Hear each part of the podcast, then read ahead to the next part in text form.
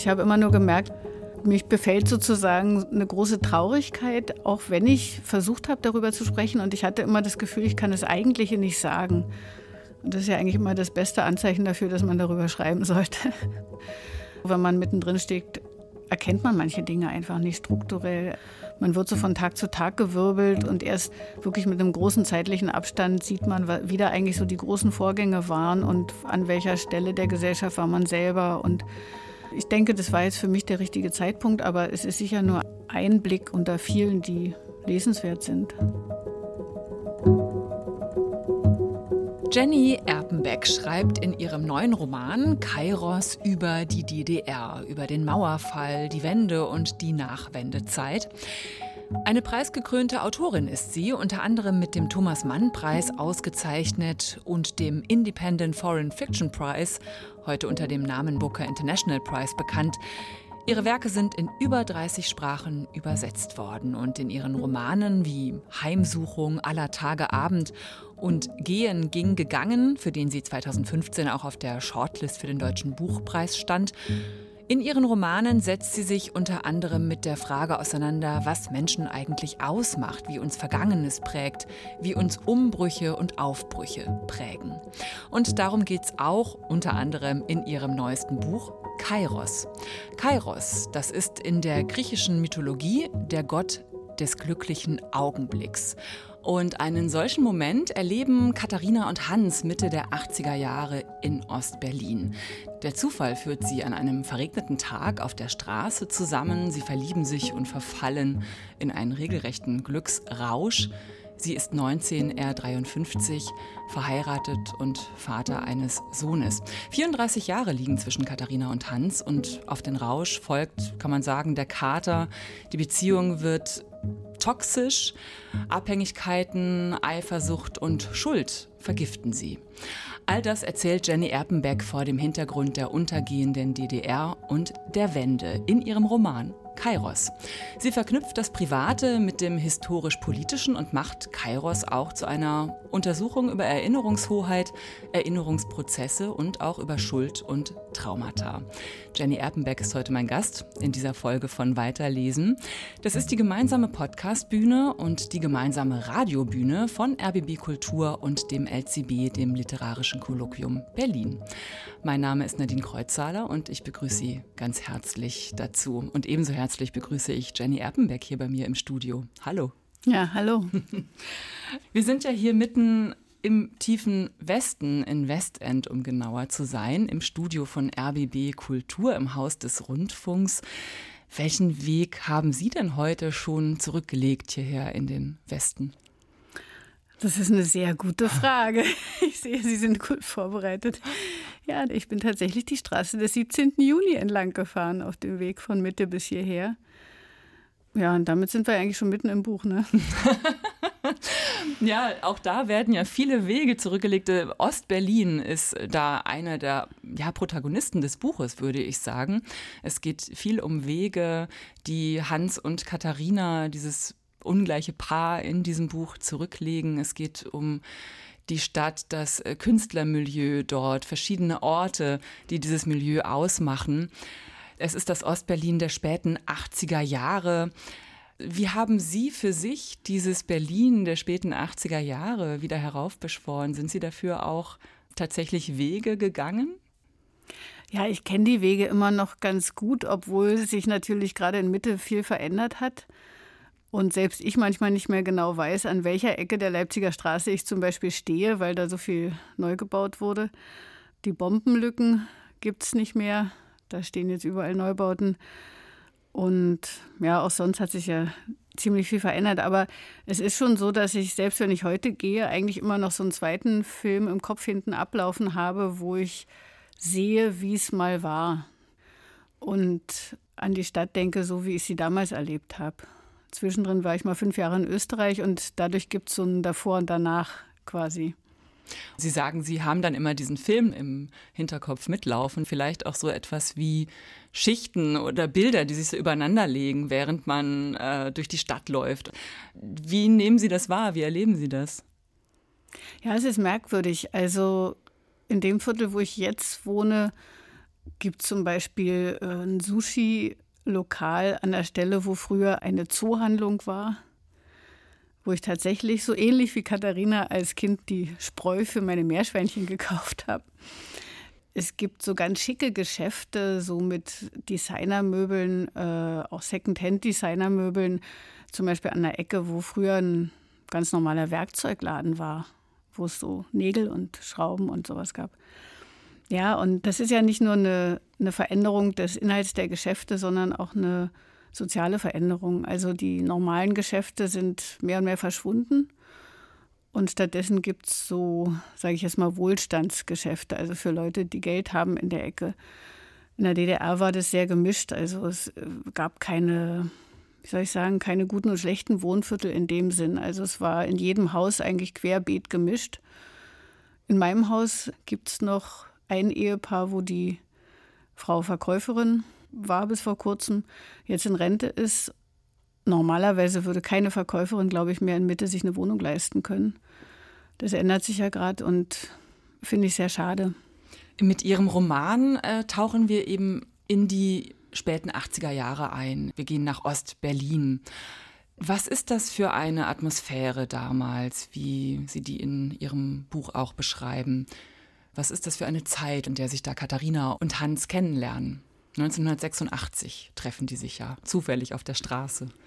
Ja, ich denke, für beide ist es eine, eine, unterschiedliche Zeit, weil sie zwei verschiedenen Generationen angehören. Hans hat zu der Zeit schon viele, ja, viele Erfahrungen hinter sich, äh, eine Kindheit im Faschismus, dann den Zusammenbruch des Hitlerregimes, äh, den Neuanfang, den Neuaufbruch, den er auch begeistert mitgemacht hat. Dann diese Entzauberung von Stalin durch Khrushchev äh, 1956. Dann verschiedene andere Dinge. Also er ist 1986 an einem ganz anderen Punkt als Katharina. Katharina ist ja mindestens eine, wenn nicht sogar vielleicht fast anderthalb Generationen jünger und ist schon in diese, ja, wie soll ich sagen, normale, friedliche ja, zunächst mal recht heile Welt der DDR hineingeboren. Also für Leute, die damals älter waren als Katharina, wird die oft beschrieben so als eine Zeit des Stillstands, des Wartens auf einen Umbruch. Katharina ist in dieses Warten reingeboren und ist natürlich trotzdem ein junger Mensch. Ein junger Mensch ist ja praktisch immer im Aufbruch, egal in welcher Gesellschaft. Ja, und in dem Moment, wo die beiden sich treffen, legen sich zwei verschiedene Geschichten übereinander. Hans hat viele verschiedene Dinge ausprobiert, auch um die Begeisterung zu sublimieren oder, ja, wie soll ich sagen, sein grundsätzlich linkes Denken separat von der Regierung sich zu bewahren und hat es hier und da und dorthin verlagert. Und im Grunde genommen, als er mit allem am Ende ist, trifft er Katharina. Und da tritt die Liebe an die Stelle in gewisser Weise auch dieser Begeisterung. Ja, für Katharina ist es ein Eintritt ins Erwachsenenleben. Ja, sie hat das Gefühl, sie wird jetzt aufgenommen unter die Erwachsenen. An welchem Punkt befindet sich Ostberlin, die Stadt Ostberlin oder der Stadtteil, ja besser gesagt, in diesen Jahren? Ich habe ja damals selbst die Zeit erlebt, bin ja die Generation von Katharina, wenn man so will. Gleiches Und, Geburtsjahr 1967. Ne? Ja. Ich habe damals das Gefühl gehabt, wir hatten viel, viel mehr Zeit. Es ging überhaupt nicht ums Geld verdienen. Geld hat überhaupt gar keine Rolle gespielt, weder in Wirklichkeit noch in Gesprächen. Dadurch gab es viel weniger Druck und Stress. Also man, man hatte nicht das Gefühl, man muss Geld verdienen, um sich die Miete leisten zu können zum Beispiel. Womit wir wieder, wieder bei dem anderen Thema sind. Wir saßen viel in Cafés, die es ja in Berlin doch hier und da gab.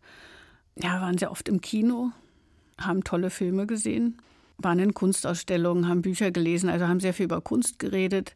Kunst war ja auch ein Mittel, um sich auszutauschen.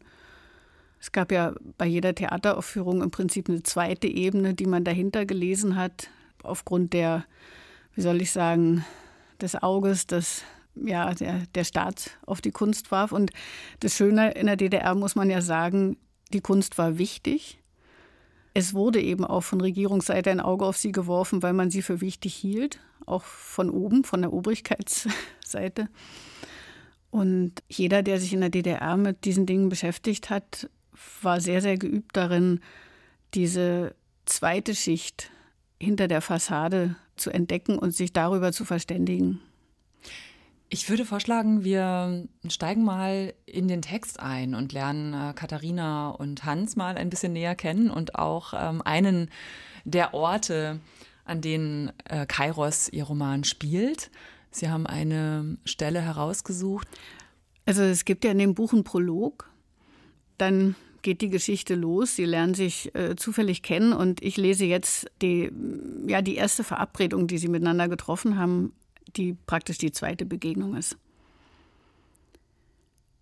Im Ganymed am Schiffbauer Damm hat seine Frau ihm erzählt, dass sie schwanger ist. Im Ganymed hat er mit seinem Lektor das erste druckfertige Manuskript gefeiert. Nun steht er vor dem Lokal und wartet auf ein 19-jähriges Mädchen.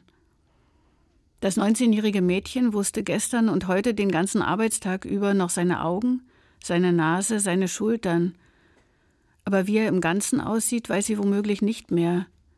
Ungeduldig geht sie ihrer Erinnerung entgegen. Hans weiß noch ihr Lächeln und ihre Brüste.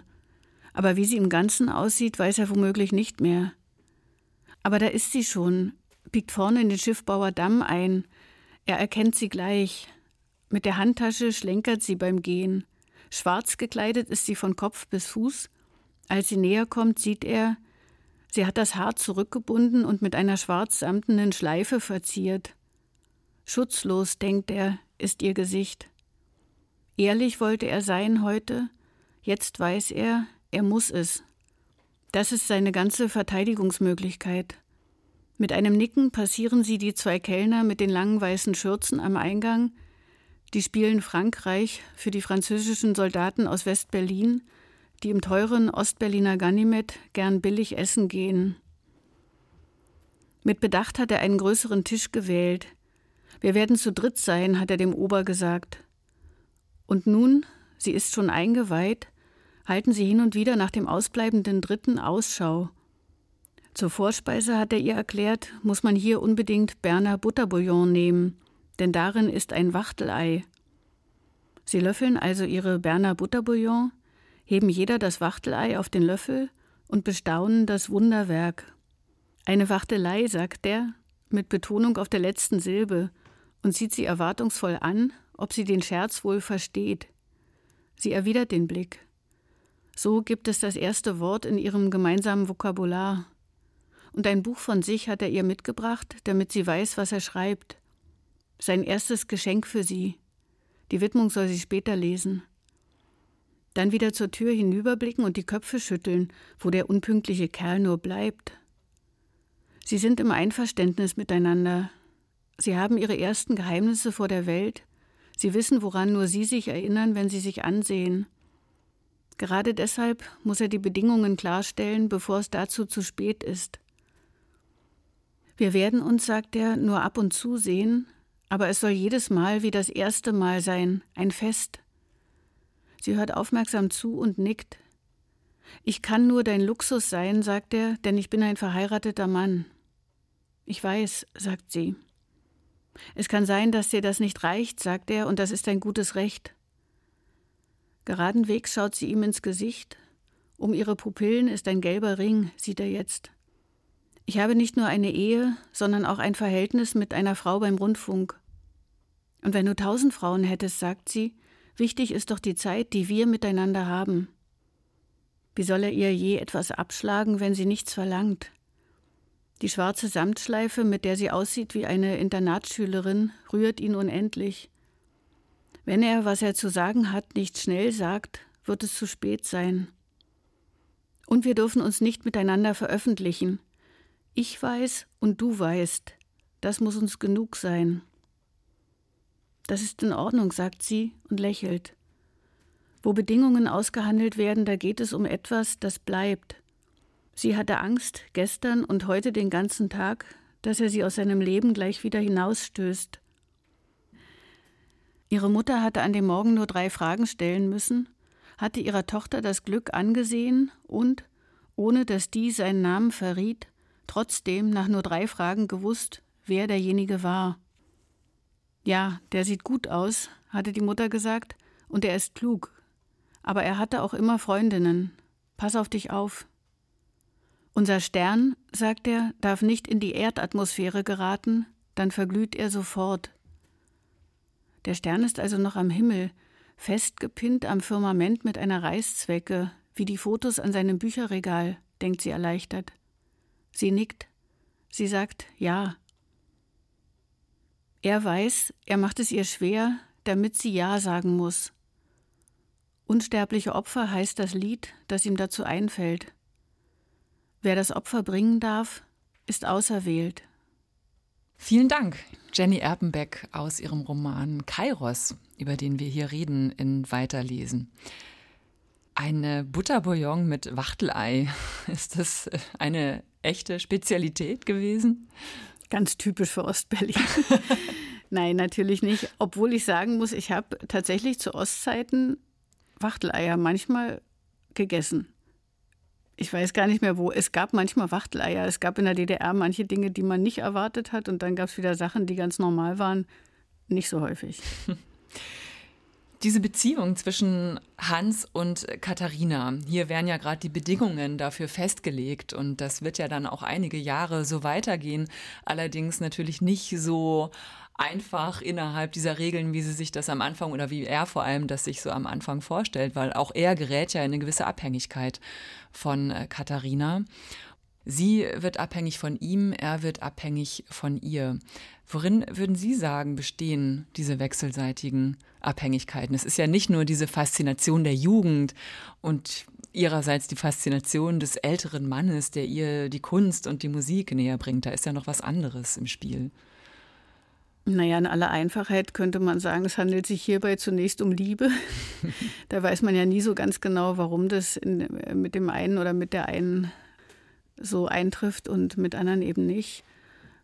Ich denke, sie haben beide das Gefühl, dass sie in gewisser Weise füreinander bestimmt sind oder vielleicht aufeinander gewartet haben. Natürlich ist es von vornherein aufgrund der Tatsache, dass er verheiratet ist, obwohl die Ehe frei ist, schwierig oder steht, sagen wir mal, unter einem unglücklichen Stern.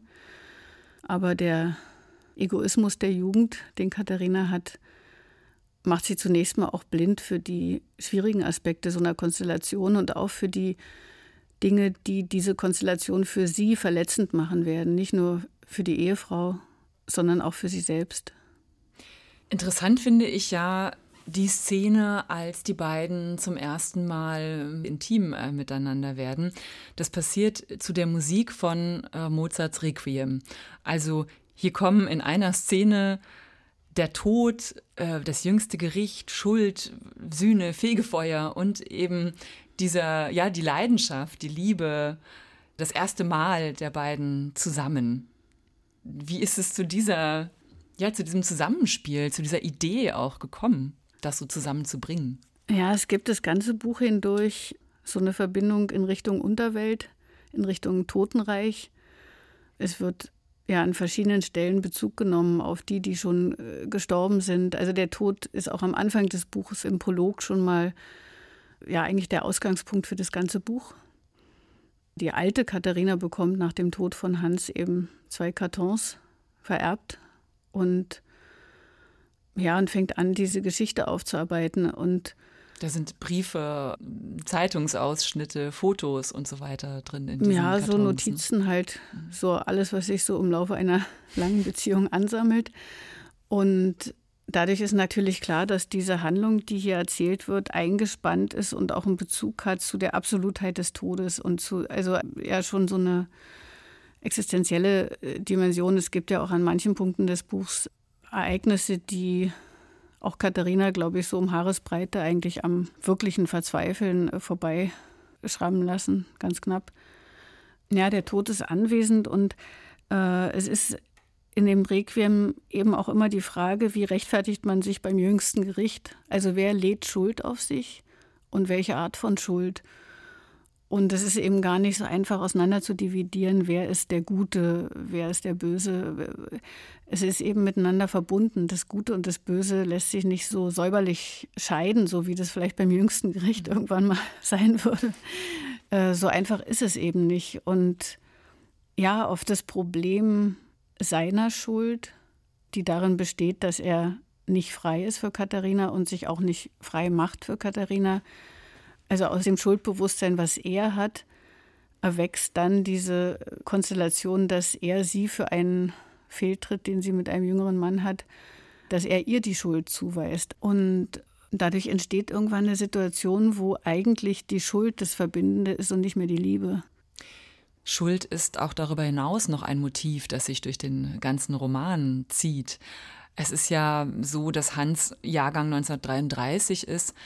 Sein Vater war ein Nazi-Ideologe und Professor, der nach dem Ende des Krieges einfach kurze Zeit später auch wieder Professor wurde, trotz seiner Nazi-Vergangenheit. Hans ist dann in seinen jungen Jahren bewusst äh, nach Ost Deutschland eben gegangen, in die gerade entstehende DDR, hat sich für ein anderes System entschieden.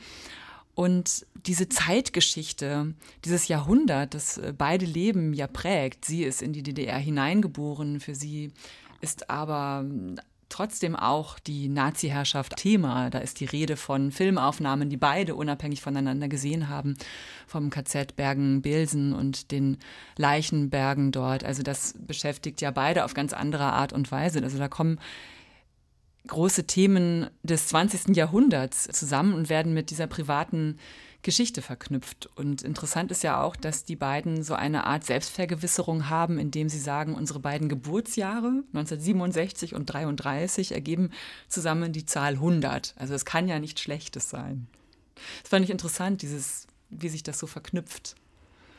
Man muss sagen, seine Position ist ja das Ergebnis von einem Prozess, zum Beispiel der Loslösung von dem Vater und auch des Versuchs der Loslösung von der Erziehung, die er als Kind und, und Jugendlicher in der Nazizeit durchlaufen hat, während sie das praktisch erfahrungsleere Produkt der sozusagen heilen Zeit ist. Und eine Frage, die mich auch in anderen Büchern oft beschäftigt hat, ist, wie Erfahrung eigentlich weitergegeben kann. Es ist eine andere Sache, wenn man Überzeugungen aufgrund eigener Erfahrung gewinnt oder wenn man Überzeugungen gewinnt, indem Leute einem was erzählen oder man in der Schule bestimmte Dinge sieht. Natürlich kann Kunst bis zu einem gewissen Grade auch eigene Erfahrungen ja vertreten, sagen wir mal, oder ja, vielleicht nicht ersetzen, aber doch so Dinge einem nahebringen, äh, die man eben nicht selbst erlebt hat, aber es ist doch sehr begrenzt. Und was Hans an Katharina gefällt, ist ja zum einen dieser ja quasi heile Geisteszustand, diese Ungebrochenheit. Und gleichzeitig hat man das Gefühl, dass er im Laufe dieser Beziehung sie auch zu jemand machen will, der selbst Erfahrungen von Leid und von, von Brüchen macht. Und ohne Zweifel ist es ja in diesem Sinne auch so eine, ja, wie, wie das heute so heißt, Coming-of-Age-Geschichte. Also, dass sie tatsächlich am Ende des Buchs im Erwachsenenleben angekommen ist, aber auf eine ganz andere Weise, als sie das sich am Anfang hier zum Beispiel bei diesem Treffen im Ganymed vorstellt. Hm. Es reicht ja sogar bis hin zu, ja, so einer Art körperlichen Züchtigung als Sexspiel, was er mit ihr auch ja, das soll es ja geben. Ja. Ne? Gibt es ja, noch, ja noch mehr Bücher darüber. Äh, ja, der Gedanke des Strafens und des daraus folgenden Mitleids. Ne? Gibt es ja auch bei Thomas Mann diese Geschichte, wo der Hund immer geprügelt wird und dann wieder gepflegt wird und dann wieder geprügelt wird und dann wieder gepflegt wird. Also es ist ja ein altes Motiv im Prinzip. Ja, es ist ja eine interessante Sache, dass es für manche Leute erotisch ist, anderen Schmerz zuzufügen. Es geht viel auch um Anfang und Ende. Also das ist auch etwas, was sich durch das ganze Buch zieht. Katharina sagt an einer Stelle, da geht es eben um deutsche Geschichte, um deutsche Vergangenheit, da sagt sie an einer Stelle, Sie kann sich an keine Zeit ihres Lebens erinnern, in der sie nicht gewusst hätte, dass in Deutschland der Tod nicht das Ende, sondern der Anfang von allem ist. Also das bezieht sich hier nochmal auf den äh, Holocaust und an anderer Stelle ist auch das religiöse Motiv, Gott ist der Anfang und das Ende äh, spielt damit rein. Dann haben, kommen wir natürlich auch zum Ende der DDR was ja wieder ein Aufbruch oder ein Anfang von etwas anderem ist. Inwieweit hat Sie dieses Motiv interessiert? Es ist so, als Hans diese Dinge erfahren hat, als Kind quasi noch, war es für ihn wirklich ein extremer Schock. Und es war die Generation seiner Eltern, die, die daran zumindest auf Seiten der Ideologie beteiligt war. Für sie ist der Umgang mit Schuld selbstverständlich. Äh, es, es, war in der DDR zum Beispiel vollkommen unüblich, das Wort Deutschland auszusprechen oder zu sagen, ich bin deutsch. Das ist uns nach dem Mauerfall dann ganz merkwürdig vorgekommen, dass wir jetzt so sagen sollen, wir sind deutsch. Also das Wort war ganz äh, für uns selbst wirklich unangenehm. Was, welches besetzt. Wort gab's, wurde stattdessen verwendet? Ja, wir waren DDR-Bürger. Von der Nationalität hat keiner geredet. Die war nicht wichtig. Ich fand es eigentlich sehr angenehm. Also mir hat nichts gefehlt, sagen wir mal so. Ja, und natürlich ist der Mauerfall und die Dinge, die damit verbunden sind und die dann folgen, sind im Prinzip der große Umbruch, den sie erlebt, nachdem im Rückblick von ihm auch zum Teil erzählt wird, wie er den Umbruch von der Nazizeit zur Zeit danach erlebt hat, also mit ja, Bombenkrieg, Flucht, dann Ankunft in, im zerstörten Mannheim. Damit lässt sich natürlich die Wendezeit nicht vergleichen. Also es gab keinen Bombenkrieg, es gab natürlich Gott sei Dank keine Toten.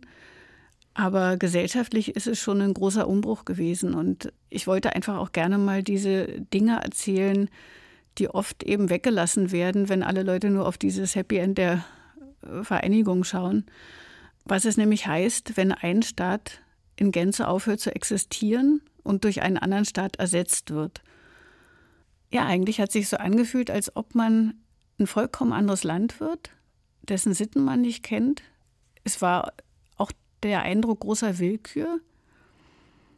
Die guten und die schlechten Dinge, die man kannte, hörten auf. Die Eltern gerieten zum Teil in Bedrängnis, also verloren ihre Arbeit. Einige Dinge erzähle ich ja hier auch. Also ganze Institutionen wurden aufgelöst. Die Akademie der Wissenschaften mit Zehntausenden von Mitarbeitern, Rundfunk, Fernsehen gab es in der Bundesrepublik nicht als Staatsrundfunk. Staatsfernsehen wurde also komplett erstmal aufgelöst. Dann wurden einige Leute zeitweise übernommen. Wenige haben die Stellen für längere Zeit behalten. Ja, und all diese Vorgänge prägen natürlich auch Katharina. Da geht schon viel auch in Trümmer.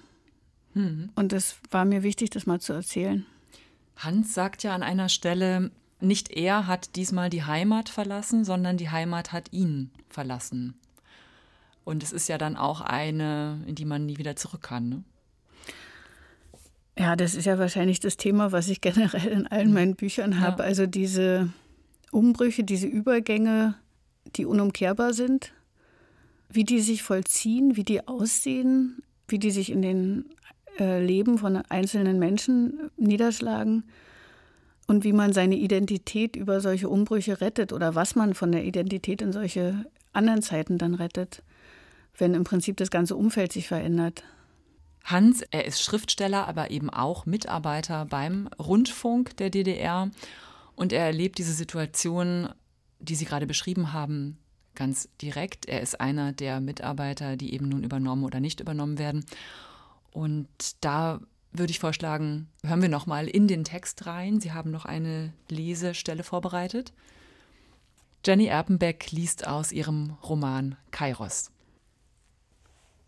senden und gleichzeitig die eigene Auflösung organisieren, das ist doch der blanke Irrsinn. Mit Silvia sitzt Hans im Café Kisch. Stell dir vor, sagt sie, die haben vorgestern das gesamte technische Personal in den fünften Stock bestellt. Der ganze Flur voller Leute. Einer nach dem anderen wurde aufgerufen, musste in einen Saal gehen. Da steht ein Tisch mit einem Telefon drauf, der Hörer liegt daneben. Bitte nur den Hörer aufheben und den Namen sagen, lautet die Anweisung. Jeder hebt also den Hörer ans Ohr, sagt seinen Namen, hört eine Stimme aus dem fernen Köln. Sie werden übernommen oder sie werden nicht übernommen. Muss den Hörer wieder daneben legen und den Platz freigeben für den nächsten. Dann wieder, sie werden übernommen oder sie werden nicht übernommen. Hans nickt vor sich hin, sagt aber nichts. Ihr seid nächste Woche Mittwoch dran, oder? Ja, sagt Hans. Fünf Tage lang denkt Hans diese beiden Sätze. Sie werden übernommen, sie werden nicht übernommen. Ob das Zufall ist, dass Ingrid gerade vor ein paar Tagen die Mieterhöhung aus dem Postkasten gefischt hat? Statt 130 Mark soll die Wohnung ab Januar 900 D-Mark kosten. Sie werden übernommen, sie werden nicht übernommen. Auffanggesellschaft heißt die Institution, von der Ingrid noch bis zum nächsten Sommer bezahlt wird. Und dann? Am Mittwoch um 17 Uhr geht Hans, wie bestellt, in die Chefredaktion. Da sitzen im Vorzimmer schon all die anderen. Die, die schon beim Chefredakteur drinnen waren und die, die darauf warten, hineingerufen zu werden. Kommt einer mit einem Umschlag heraus, in dem seine Papiere stecken, wird er von den anderen zum Trost umarmt, bietet man ihm einen Schnaps an. Kommt einer ohne Umschlag heraus, wird er auch umarmt, wird beglückwünscht bietet man ihm einen Schnaps an. Alle Witze, die sie sich früher erzählt haben, erzählen sie sich noch einmal.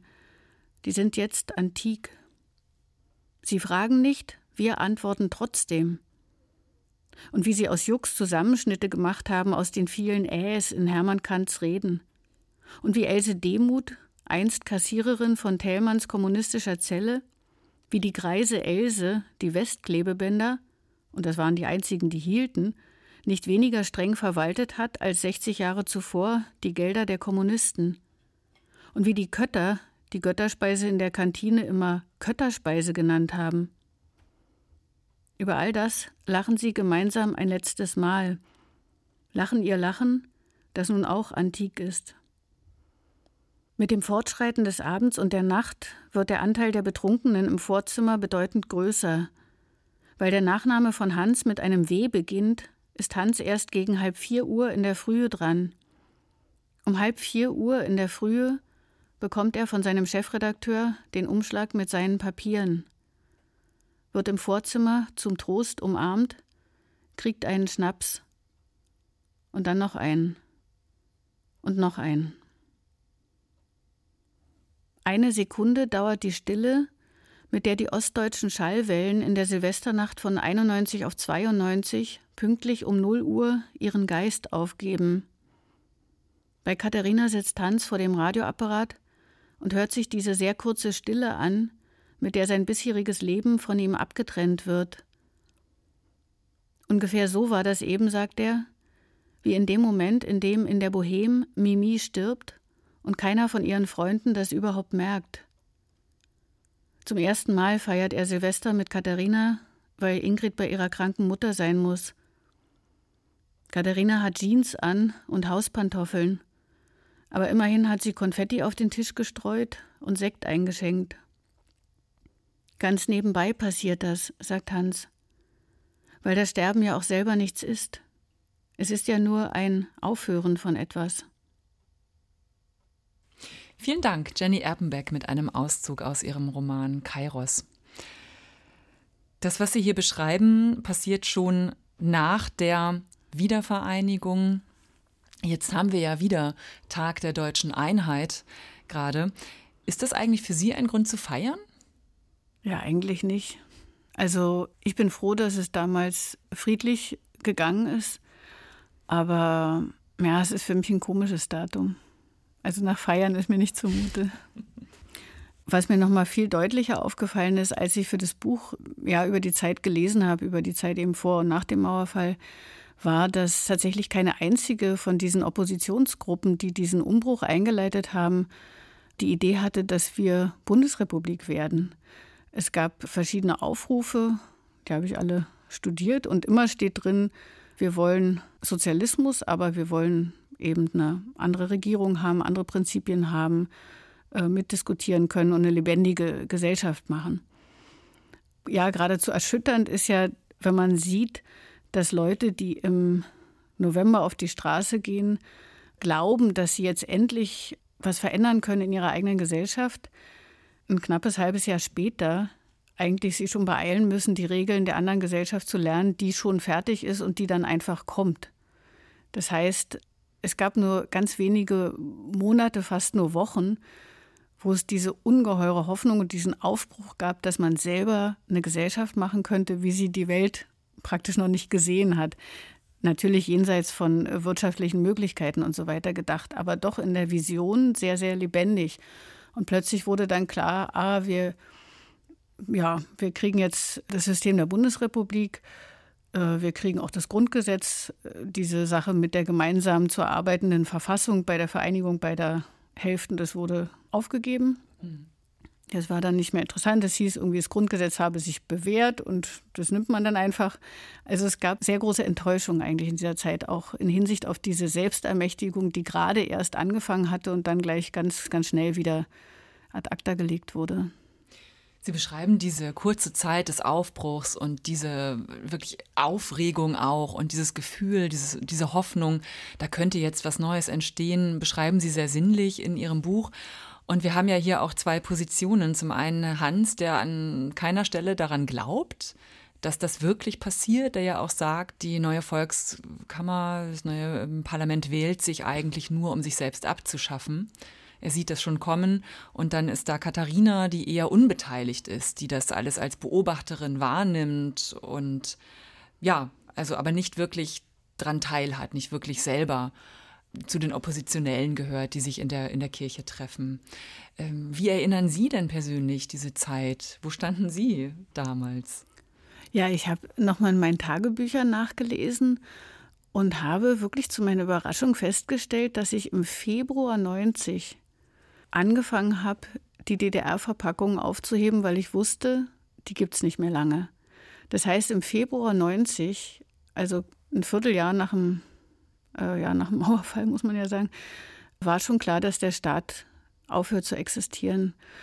Ich habe damals selber mich nicht in der Opposition wiedergefunden.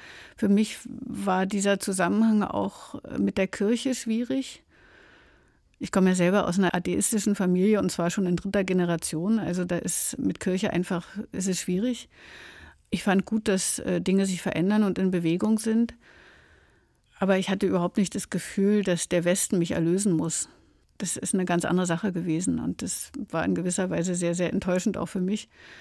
Äh, ich hatte auch nie die Idee, mit der Reisefreiheit in den Westen Deutschlands zu fahren, sondern meine Idee war immer gewesen, ich möchte nach Italien.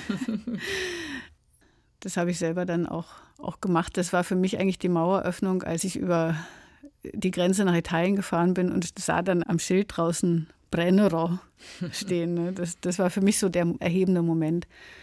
Ist es für Katharina ja auch, ne?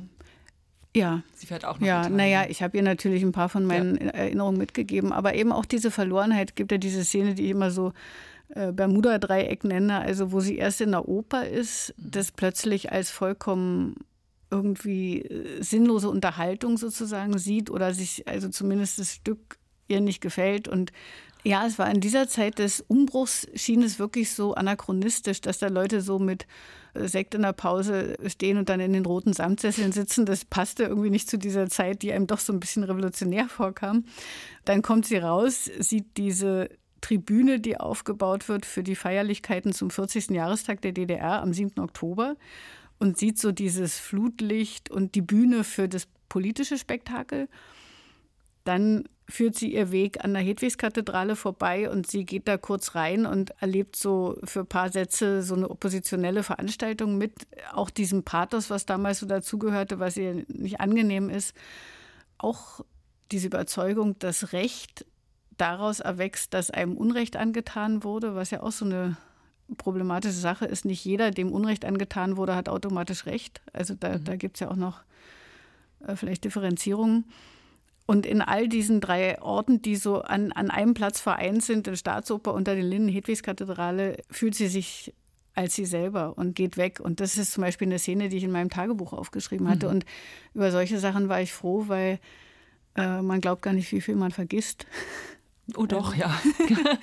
Das also man vergisst fast alles. Aber vielleicht ist es ja auch der normale Gang der Dinge. Vielleicht soll man auch vergessen.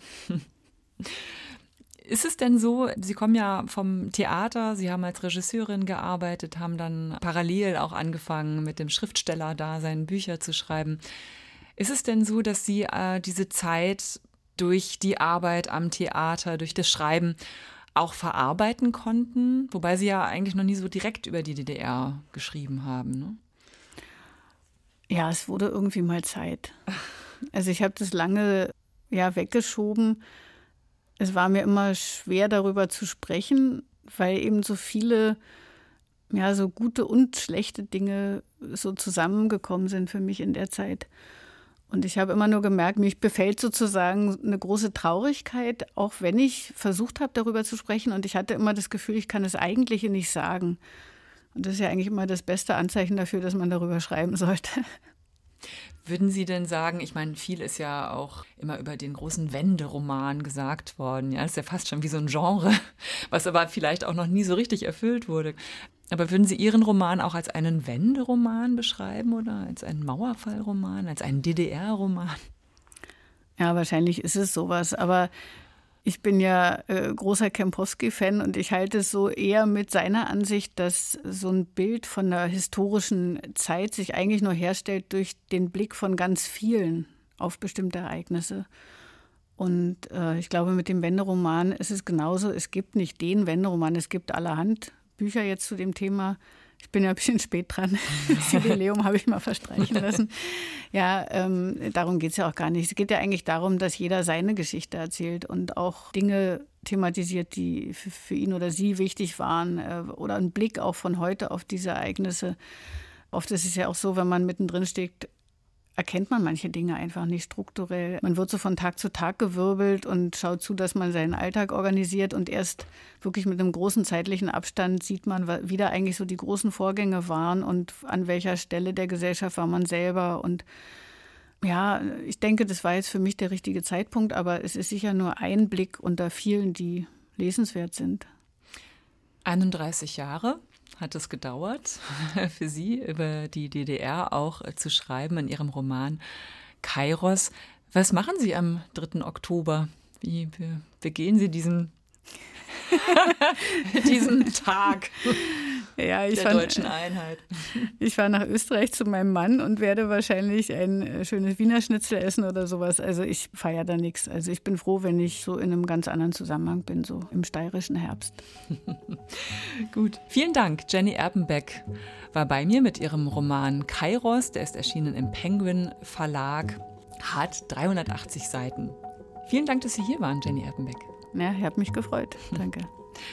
Ich bin Nadine Kreuzzahler und danke Ihnen fürs Zuhören.